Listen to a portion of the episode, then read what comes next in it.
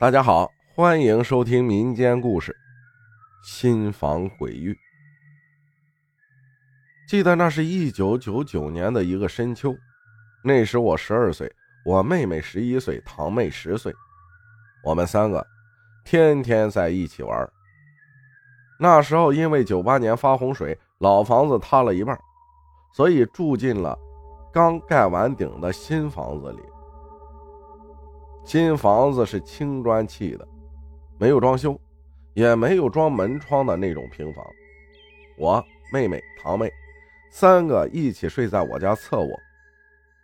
那边的房间白天就见不到太阳，晚上就更黑了。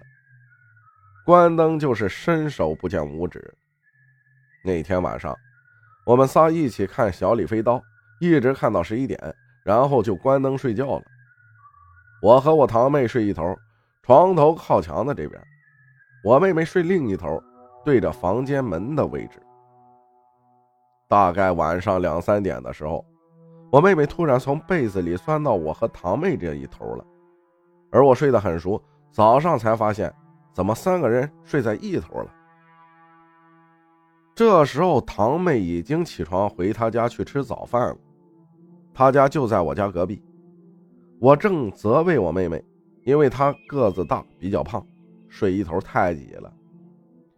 然后她说，昨晚上半夜她突然醒了，隐约看到房间门口那里站着个穿白衣服的人，有房门那么高，老家的房门大约两米二，还是个光头，但看不见脸。我妹妹以为自己看错了，没在意。过了几分钟，又看了一下，那个人。还站在那里，我妹妹就吓得把头埋进了被子里，从被子里偷偷往外看，发现那个白衣服的人正朝她这边走来，但奇怪的是，一丝脚步声都听不到。那个白衣服的人就站在床边看着她，我妹妹吓得浑身冒汗，就从被子里钻到我们这头了。我妹妹说完这些，我爸听见了，过来把我妹一顿臭骂，说她瞎说，怎么可能有这样的事儿发生？我爸妈都是无神论者，从不迷信，在这儿之前我们都是这样认为，觉得是我妹妹瞎说的，可能是她自己做梦，也没当回事儿过了大概十几分钟，我堂妹又来我家了，她一过来就问我爸：“细老。”湖北称呼小叔叔的意思。我奶奶四个儿子，他爸是老二，我爸是最小的。昨晚上，你上厕所跑到我们房间站着干嘛？为什么不开灯？吓死人了！这时我爸说：“昨天晚上我什么时候上厕所了？一觉睡到大天亮的。”然后我妈也作证，昨晚我爸没有起来上厕所。堂妹不相信。说房门口站着个穿白衣服的人，个子特别高，是个光头，头都顶到门了。接着堂妹一想，不对呀，因为我爸穿的不是白色衣服，而且我爸才一米七六，也没那么高啊，也不是光头。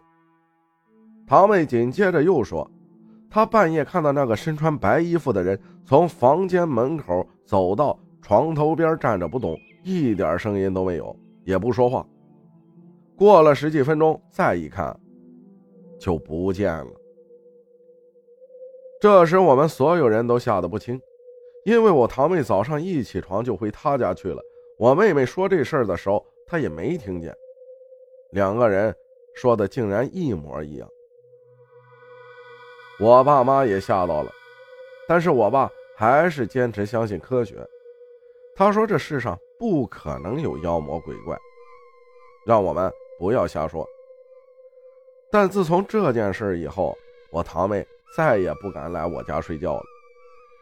我爸妈也不让我们去那个房间睡了。后来跟村里一个老人说了以后，听说我家房子周围很多人家建新房的时候，挖出了很多以前人的尸骨出来。老人说，可能是路过的孤魂，因为刚建的房子。住人之前，必须找道士念经，或者用牛驱邪。感谢湖北女网友分享的故事，这就是所谓的进宅吧。感谢大家的收听，我是阿浩，咱们下期再见。